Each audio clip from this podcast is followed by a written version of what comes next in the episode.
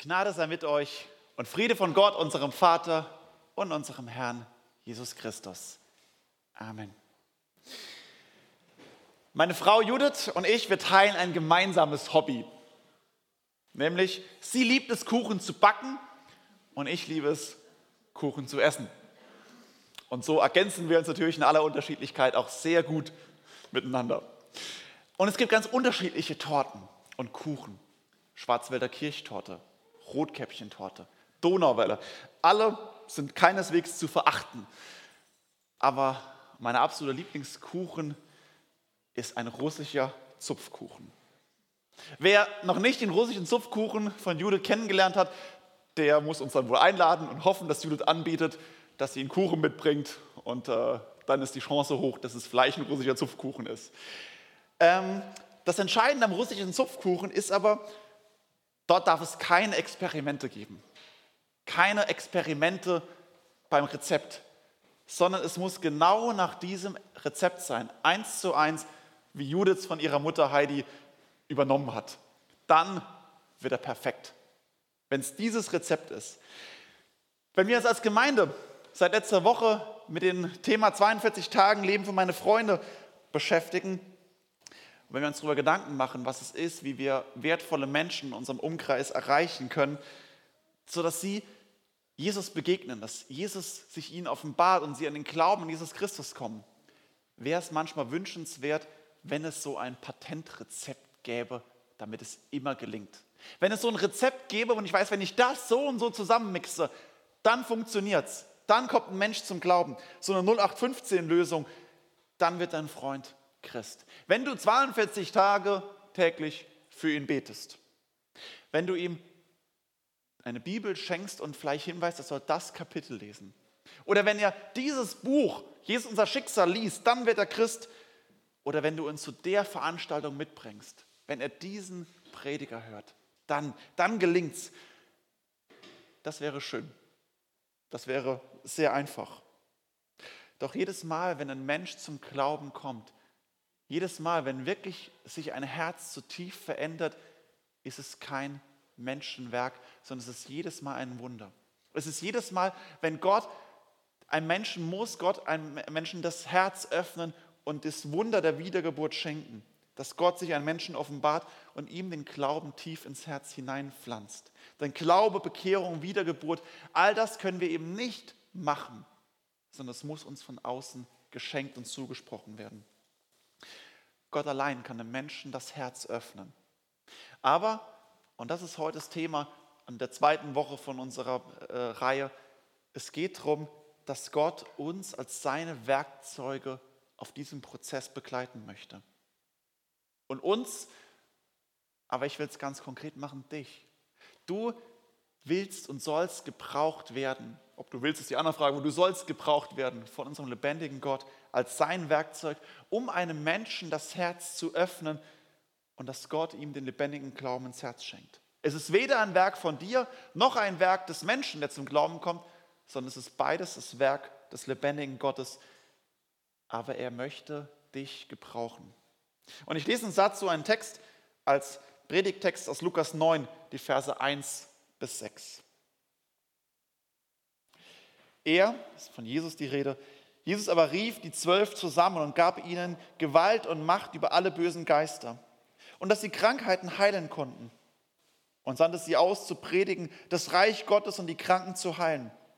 Und er sprach zu ihnen, ihr sollt nichts mit auf den Weg nehmen, weder Stab noch Tasche noch Brot noch Geld. Es soll auch einer nicht zwei Hemden haben.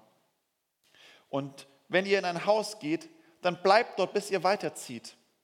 Und wenn sie euch nicht aufnehmen, dann geht von dort weg in, aus dieser Stadt und schüttelt den Staub von euren Füßen zu einem Zeugnis gegen sie. Und sie gingen hinaus und zogen von Dorf zu Dorf, predigten das Evangelium und machten gesund an allen Orten.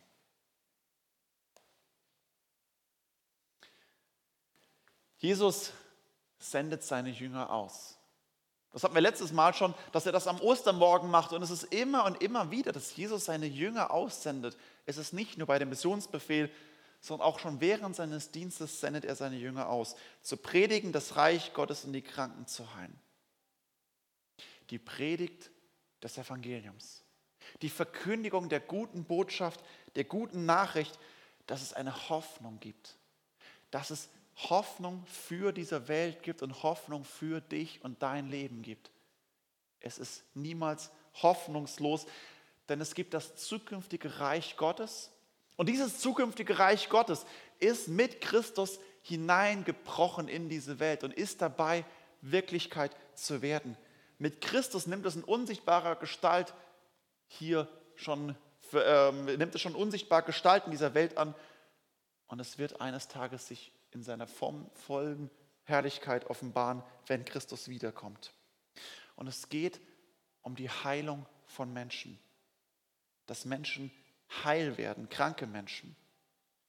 Letzte Woche hatten wir davon, dass es darum geht, Verlorene zu retten, Menschen, die verloren sind. Und verloren und krank ist in dem Fall von, Bibel, von der Bibel als äquivalent dazu betrachtet. Wir Menschen sind krank. In der Pandemiezeit ist uns das irgendwie auch so sichtbar vor Augen. Wenn du links und rechts schaust, deine Nachbarn haben eine Maske an, ihr sitzt auf Abstand alle und ganz augenscheinlich ist es so, mein Nachbar könnte krank sein. Die Bibel sagt das auch nicht im Konjunktiv, dein Nachbar könnte krank sein, sondern die Bibel sagt das im Indikativ, dein Nachbar ist krank. Mit Corona ist sogar äußerst unwahrscheinlich, aber mit einer viel, viel gefährlicheren Krankheit, eines tödlichen Virus, der, wie hier auch die Bibel sagt, ein böser Geist ist, ein unsichtbarer Feind, jemand, der Macht über uns hat. Ein unsichtbarer Feind, der massiven Einfluss auf unser Leben, unsere Seele, unsere Psyche auswirkt, unseren Alltag, unseren Einfluss und unserem Umgang miteinander. Diese Krankheit ist die Mutter aller Viren. Die Mutter aller Viren, nämlich die Sünde, die uns von Gott trennt. Und das ist der eigentliche Grund, von dem wir geheilt werden müssen. Das ist die eigentliche Impfung, die wir brauchen. Denn ohne Heilung von dieser Krankheit werden wir todsicher im Tod enden. Es ist die tödlichste aller Krankheit. Und diese Krankheit frisst uns nach und nach innerlich und äußerlich auf. Wir merken es häufig an vielen, vielen Kleinigkeiten. Und wir merken, dass wir langsam immer mehr abstumpfen und uns betäuben, um von dieser Krankheit wegzugehen. Wann hast du das letzte Mal still auf dem Sofa gesessen? Ohne Fernsehen an, ohne Radio an, ohne dass äh, du dich vom Handy mit irgendwelcher Musik betöppelt hast, ohne dass du was gelesen hast, ohne dass irgendwas einfach nur still auf dem Sofa oder am Sessel gelegen. Oder wenn du nachts im Bett liegst und nicht schlafen kannst und dann merkst, da sind so viele Themen, so viele Dinge, die in uns drin aufbrechen. Unerfüllte Sehnsüchte, falsche Abhängigkeiten, Sicherheiten, die wir in unser Leben bauen und haben und die wir wie Götzen um uns herum bauen. Wir Menschen, unser menschliches Herz baut sich überall Ersatzreligionen, Ersatzgötter, Götter, die gegenüberstehen und uns abstumpfen lassen und taub machen gegenüber der lebendigen Beziehung mit dem Jesus Christus und dem Vater im Himmel. Und das merken wir vor allem, wenn es leise ist. Merken wir, wie die Götter um uns herum laut werden und schreien. Und das ist die bezeichnet die Bibel als Krankheit. Als eine Krankheit, die uns von Gott trennt und die uns innerlich auffrisst. Und Jesus sendet die Jünger aus und sagt, diese Krankheit muss geheilt werden weil Christus will, dass Menschen gerettet werden. Und die Heilung beginnt mit einer ganz einfachen Botschaft. Das Reich Gottes ist da. Gott hat euch nicht im Stich gelassen. Er hat seinen Sohn, er, der Vater, hat seinen Sohn in die Welt gesandt, damit er suche und rette, was verloren ist. Und damit Christus stellvertretend am Kreuz von Golgatha stirbt. Und so wie wir es eben am ersten Lied auch gesungen haben, das Blut des Sohnes Gottes, das Blut des Lammes reinigt uns. Sie ist das Gegenmittel gegen den Virus der Sünde. Keine Impfung, keine, äh, äh, äh, keine Therapie, keine sonstigen Gegenmittel, keine Vitamine. Das Blut des Lammes ist das Einzige, was gegen das tödlichste aller Viren hilft. Und Jesus sendet seine Jünger aus und er bevollmächtigt sie. Und das ist eigentlich hier das Faszinierende. Er bevollmächtigt sie für ihren Dienst. Und beides gilt bis heute. Jesus sendet dich aus und er bevollmächtigt dich.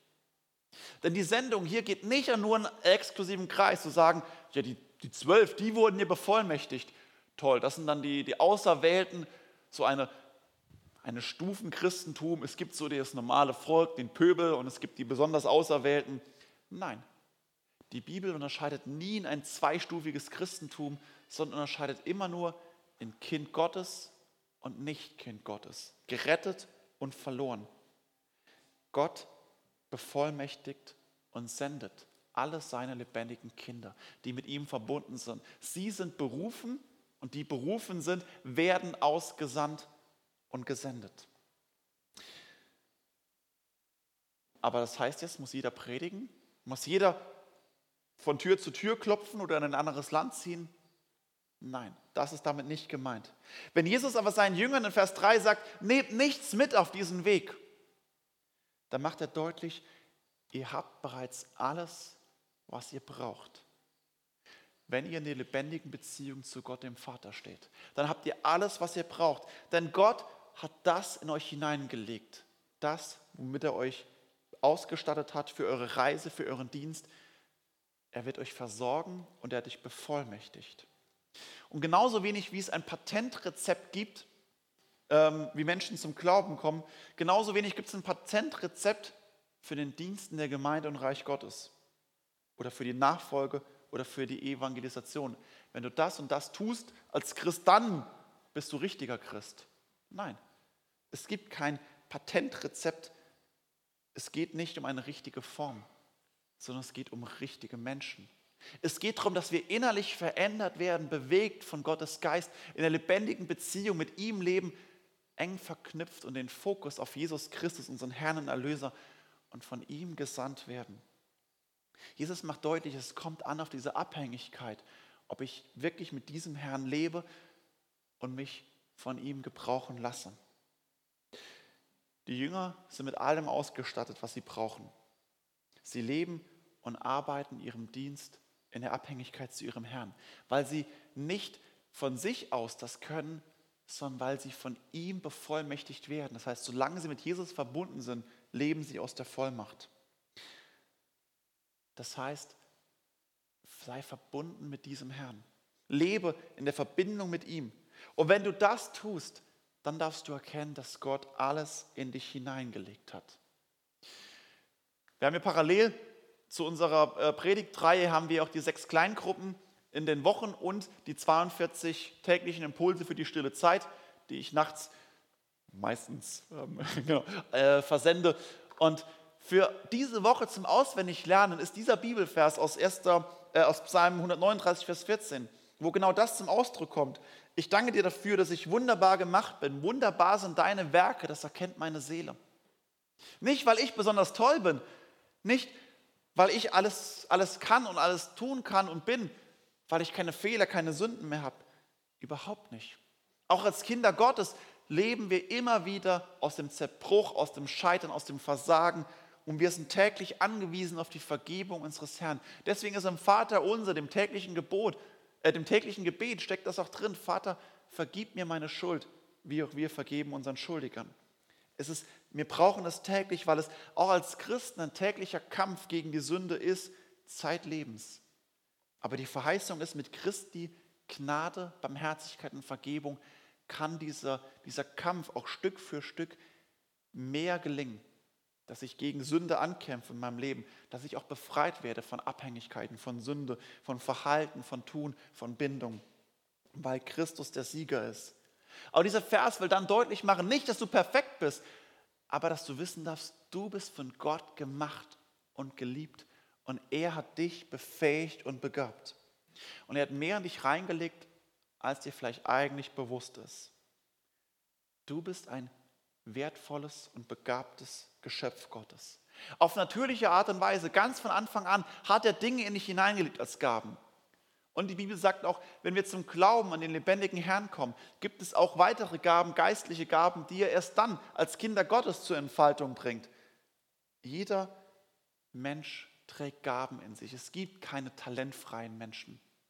Natürlich gibt es Unterschiede in der Qualität und Quantität. Dass wir Menschen auch unterschiedlich sind, ist keine Frage, aber es gibt keine unbegabten Menschen, sondern jeder Mensch, du bist ein einzigartiges Geschöpf mit deinen Gaben, deiner Persönlichkeit, die Gott in dieser Kombination in einzigartiger Art und Weise geschaffen hat.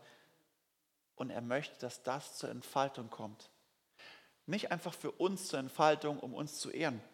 Es geht nicht um eine individualistische Selbstverwirklichung, sondern es geht darum, dass das, was Gott aus uns macht, uns hineingelegt hat, dass sich das aufblühen darf, zur Entfaltung kommen darf, um Gott die Ehre zu geben. Salz und Licht zu sein, nicht aus uns heraus, sondern auf das Kreuz hinzuweisen, von dem Kreuz Christi zu leben und auf ihn hinzuweisen. Und wissen, mein Leben soll ihn ehren und ihm, ihm gehören und ihm dienen. Und das ist das, was wir auch in der Schrift lesen, im 1. Korinther gelesen haben oder gehört haben, wo es David vorgelesen hat, dass es diese unterschiedlichen Gaben gibt, die sich wie ein Körper gegenseitig ergänzen, damit die, der Leib, die Gemeinde aufgebaut wird und Gott verherrlicht wird, Gott zur Ehre zu leben, ihm zum Dienst. Was hat Gott in dich hineingelegt? Kennst du deine Gaben? Ich rede jetzt nicht von einem Gabentest im Sinne von einem Gabenwünsch dir Test, sondern was hat Gott wirklich in dich hineingelegt an Fähigkeiten, an Persönlichkeit, auf natürlicher Ebene und vielleicht auch auf geistlicher Ebene, die er dir schenkt. Die Gaben zielen darauf ab, dass Gott geehrt wird. Deswegen hat er sie dir gegeben. Er will, dass du sie einsetzt zur Verkündigung des Reiches Gottes. Aber das bedeutet nicht, dass wir immer und jederzeit erfolgreich sein werden.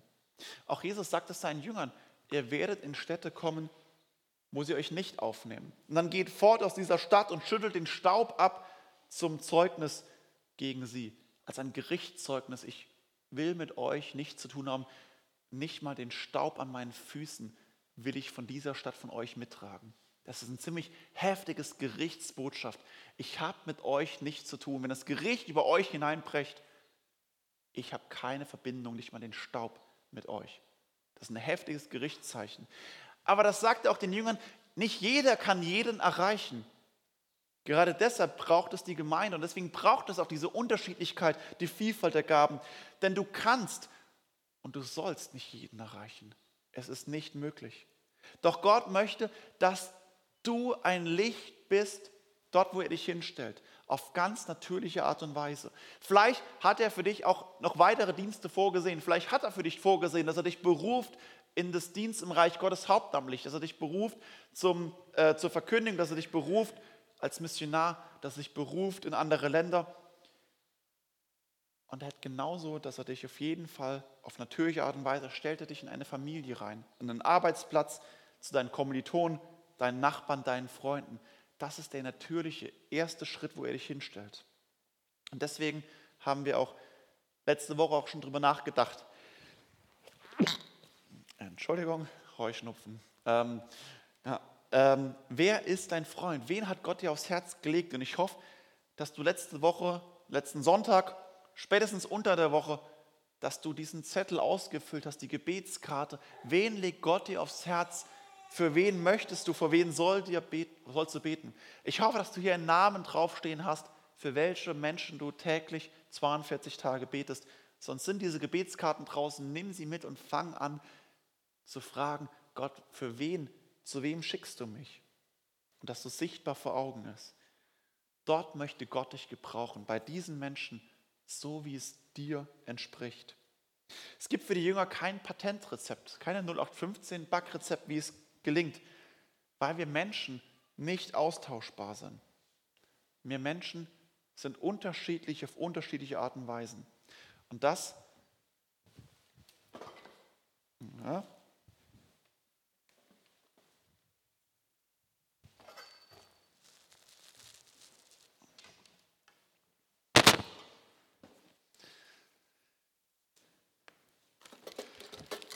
Das liegt auch daran, weil wir Menschen ganz unterschiedlich sind. Es gibt so manche ganz verkorkte Menschen. Verkorkste und verkorkte Menschen in dieser Welt. Es gibt so manche verschlossenen Kassetten. Es gibt manche gedeckelte Menschen. Es gibt vakuumierte Menschen, die sich hermetisch abriegeln. Und zuletzt gibt es ganz natürlich auch die völlig unnahbaren, verschlossenen Steine. Und so unterschiedlich, oh, stopp, ich habe noch eins vergessen. Ah, es gibt natürlich auch die gedeckelten Flaschen. Ja. So unterschiedlich sind die Menschen. Und Gott möchte jeden Menschen erreichen auf unterschiedliche Art und Weise. Und es ist die Frage, wie macht Gott das?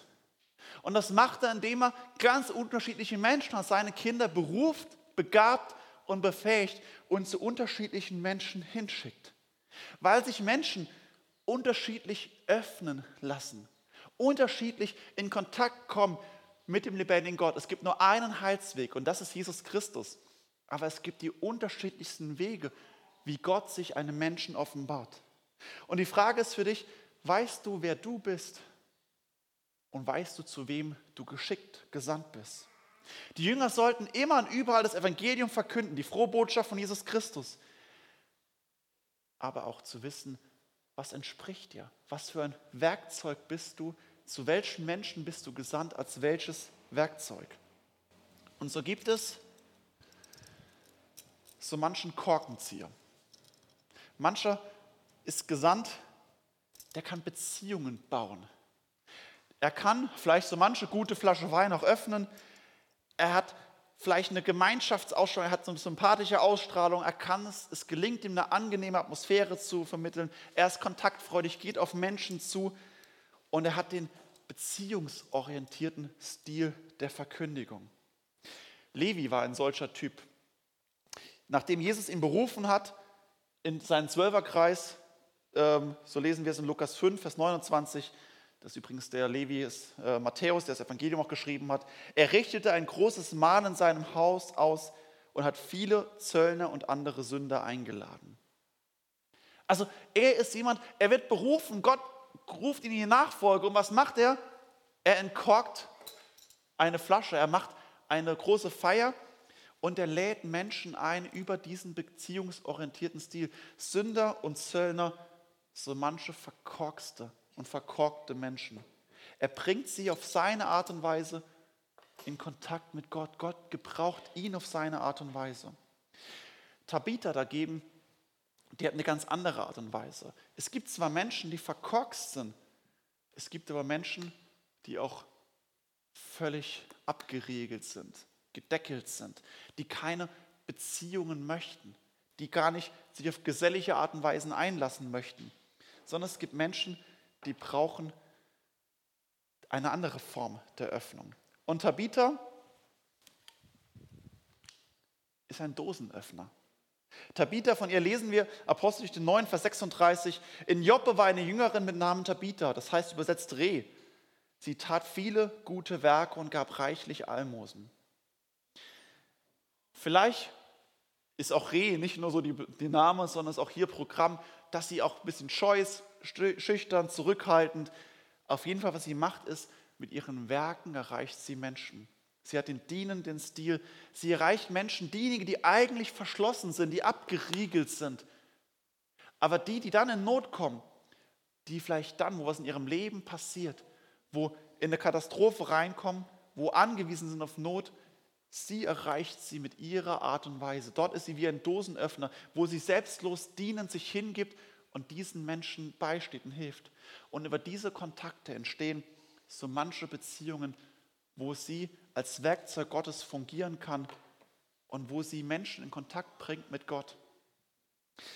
Aber das dauert. Und auch so eine Dose zu öffnen, dauert. Das alles, das war für den Gerasener zum Beispiel viel zu lange. Wir lesen in Markus 5 davon, wie er abgeschottet bei den Grabhöhlen lebt. Er ist besessen. Er lebt in den Grabhöhlen. Er schreit um sich, schlägt sich selbst und die ganze Welt. Er war besessen. Und Jesus kommt und er treibt Legionen von Dämonen außer ihm aus. Und als er sie ausnimmt, wird er völlig klar im Kopf. Und dann, als er klar wird, möchte er mit Jesus mitgehen. Sagt, ich möchte mitgehen. Doch Jesus verbietet ihm mitzugehen, weil er sagt, geh in dein Haus zu den Deinen und verkünde ihnen, welche große Dinge der Herr an dir getan hat und wie er sich deiner erbarmt. Und er ging hin und fing an, in den zehn Städten auszurufen, wie viel Jesus in ihm getan hat. Und jedermann wunderte sich. Dieser ehemals besessene Mann aus der Gegend von Gerasa, er hatte einen Zeugnis haften Stil. Und er erzählte den Menschen, was Gott dann gemacht hat. Und es ist für ihn, er will das wie mit einem Ruck, nicht, er sagt, das hat Gott bei mir getan. Und es ist wie eine, ein Ruck, wo mit einem Klick vielleicht Menschen aufgrund seines Zeugnisses ins Nachdenken kommen und ins Kontakt mit Gott. Sein Lebenszeugnis, seine Veränderung, das ist das anschauliche Beispiel, wo Menschen in einem Klick vielleicht in Kontakt kommen mit Gott und so manche unter Vakuum verschlossene Menschen geöffnet werden. Ganz ähnlich ist vielleicht auch die Frau am Jakobsbrunnen. Die Frau, die Jesus in Johannes 4 begegnet, sie, die einsam ist und die dadurch Scheidung erlebt, weil Jesus sie mitten in ihrer Not anspricht. Und Jesus spricht sie an auf unerfüllte Sehnsüchte, die sie betäubt und von denen sie flieht unerfüllte Sehnsüchte, die in ihrem Herzen sind. Und sie sprechen über den Durst. Den Durst, den sie mit allen anderen Dingen, mit falschen Dingen versucht zu stillen. Und wo Jesus sie darauf anspricht, dass es nur in der Gemeinschaft mit dem lebendigen Gott hier wirkliche Stillung dafür gibt. Und als sie merkt, dass er der Christus ist, geht sie hin und rennt in die Stadt und sagt, kommt, seht einen Menschen, der mir alles gesagt hat, was ich getan habe, ob er nicht der Christus sei. Da gingen sie aus der Stadt heraus und kamen zu, zu Jesus. Diese Frau hat einen einladenden Stil. Und sie ist diejenige, die genau auch das macht und sagt, kommt, kommt, seht, hier ist jemand, der wirklich meinen Durst gestillt hat. Er hat mich zu einer Quelle lebendigen Wassers geführt, die viel besser als alle anderen Dinge sind, mit denen ich versucht habe, meinen Durst zu stillen. Aber so manche verschlossene Kasse sagt, das ist doch viel zu billig. Das ist viel zu billig, viel zu einfache Antworten. Menschen, die sich zwar einladen lassen, aber vielleicht auch gern diskutieren, die kommen, ja, hm, ist ganz nett soweit, aber das ist doch alles nicht, nicht wissenschaftlich. Das ist doch alles völlig unlogisch. Menschen, die diskussionsfreudig sind, wissbegierig, analytisch. Und dann beginnt erst die Prüfung, sagen, ja, das kann doch alles gar nicht sein. Glaube und Denke ist völlig im Gegensatz. Menschen, die sich nicht einfach nur auf eine emotionale Art und Weise öffnen lassen, sondern die verschlossen sind und die nach der Quelle der Weisheit, nach dem Schatz suchen. Und zu solchen Menschen wird Paulus geschickt. Paulus, ah, naja, genau, in Apostel 17, Vers 18, der dort mit Menschen unterschiedlicher philosophischer Richtungen begegnet. Er ist es, der mit ihnen debattiert und, je, und Paulus ist gesandt als ein Schlüssel, der auf einer intellektuellen Art und Weise mit Menschen debattiert und sagt, ja, Glaube und Denke steht nicht im Widerspruch, weil es der lebendige Gott ist, von dem alle Weisheit herkommt. Hm.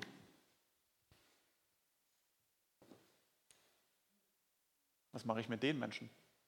Es gibt am Schluss auch irgendwie ziemliche Steine. Es gibt Menschen, die interessiert das einfach alles nicht die abgeschlossen sind, die sowieso irgendwie alles doof finden, keine Lust haben, ach du mit deinem Glauben, du mit deinem, deiner Religion, mit deinem Jesus, jetzt geh mir weg davon. Und Jesus ist auch gekommen zu suchen und zu retten Menschen, die so verloren sind und die sich nicht ansprechen und öffnen lassen wollen. Und für solche Menschen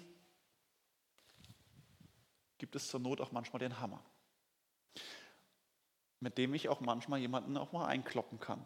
Ein konfrontativer Stil, wie es Petrus macht, der den Menschen auf den Kopf sagt bei den Pfingsten, tut Buße und lasst euch taufen auf den Namen Jesu Christi zur Vergebung eurer Sünden und ihr werdet die Kraft, ihr werdet die Gabe des Heiligen Geistes empfangen. Petrus, der hinsteht und sagt, und auch wenn du es nicht willst, diese Wahrheit gilt auch für dich und auch damit konfrontativ auf jemanden auch mal einzuprügeln, im übertragenen Sinne. Es sind sechs ganz, ganz unterschiedliche Art und Weisen. Ganz unterschiedliche Art und Weisen, wie wir die Botschaft von Jesus Christus vermitteln können. Und das Entscheidende ist zu wissen, du bist ein solches Werkzeug. Nicht du sollst eins sein und du könntest dir überlegen, ob das nicht vielleicht was wäre, sondern Gott hat die Gabe in dich hineingelegt, dass du auf deine Art und Weise, wie es dir entspricht, die Botschaft von Jesus Christus verkündigen kannst.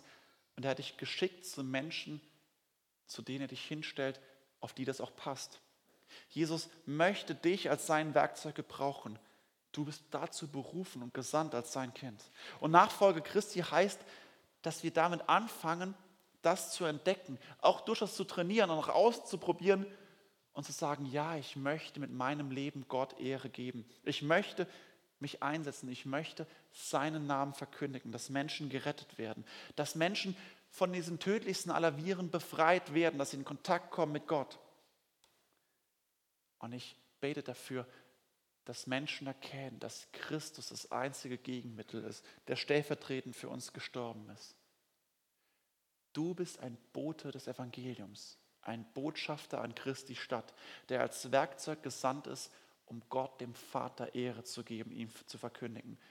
Das ist dein größtes Vorrecht. Dazu möchte ich dich gebrauchen. Denn von ihm leben wir und zu ihm leben wir hin, ihm zur Ehre. Amen.